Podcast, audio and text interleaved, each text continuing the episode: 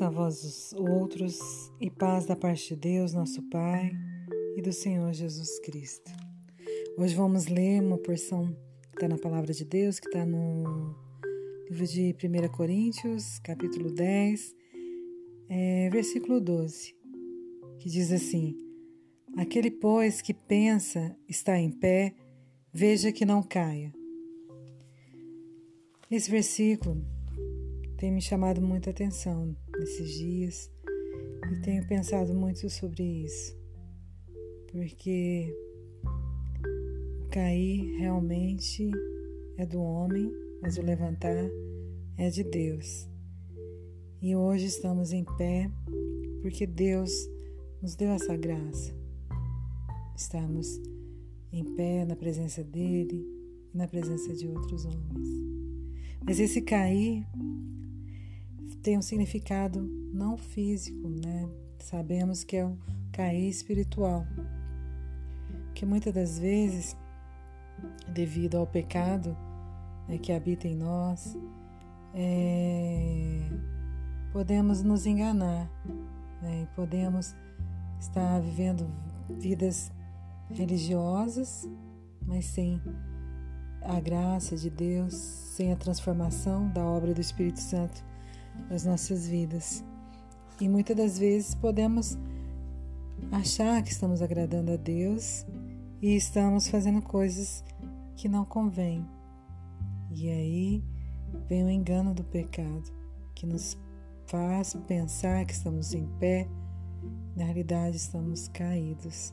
Então, como é importante, né, essa questão de vigiar realmente, e a palavra nos chama para vigiar e orar constantemente, para que a gente não caia, né? para que a gente tenha uma vida plena de, em comunhão com Deus. E na Bíblia temos vários exemplos de homens que tiveram vida com Deus de forma tremenda e também tiveram testemunhos de queda realmente, porque não vigiaram e deram brecha para suas carnes, realmente deram oportunidade para o pecado nas suas vidas. E muitas das vezes é, o inimigo, né, o diabo, realmente vai usar a nossa carne para nos enganar e para nos fazer cair. E eu, vamos meditar aqui numa passagem que está no livro de Marcos, é, no capítulo 8, que Jesus pergunta para os discípulos: Mas vós, quem dizeis que eu sou? Respondeu, respondendo Pedro, e disse: Tu és o Cristo. Olha que resposta maravilhosa. E ele respondeu isso porque ele teve uma revelação ali de ver realmente o Senhor Jesus Cristo, né? E aí, mais adiante, podemos ver o mesmo Pedro, né?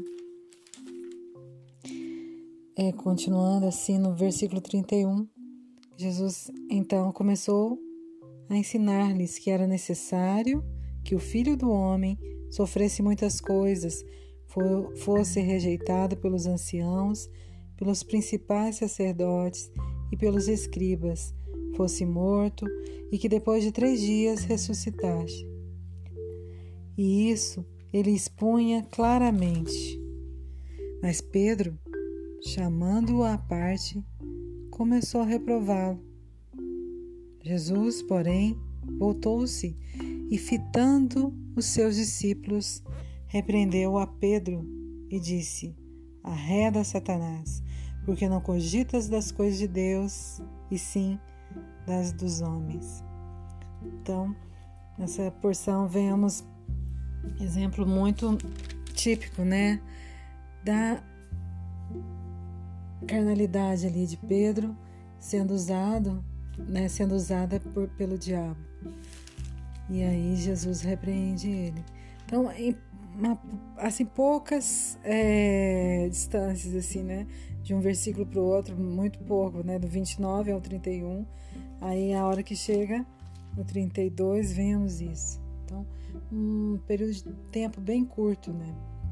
vemos como que ao mesmo tempo o homem pode ser usado por Deus de ver realmente o Cristo, né? O filho de Deus que veio para nos salvar. E ao mesmo tempo ele vem falar para ele não morrer na cruz. Como assim? Se ele veio para cumprir o propósito de Deus, que é dar que era dar a vida dele, né, por nós, para o nosso resgate, para a nossa salvação. Então é muito impressionante isso. E isso pode acontecer, acontece conosco se a gente não vigiar. Então temos que vigiar e orar. E aquele que está em pé, cuide para que não caia.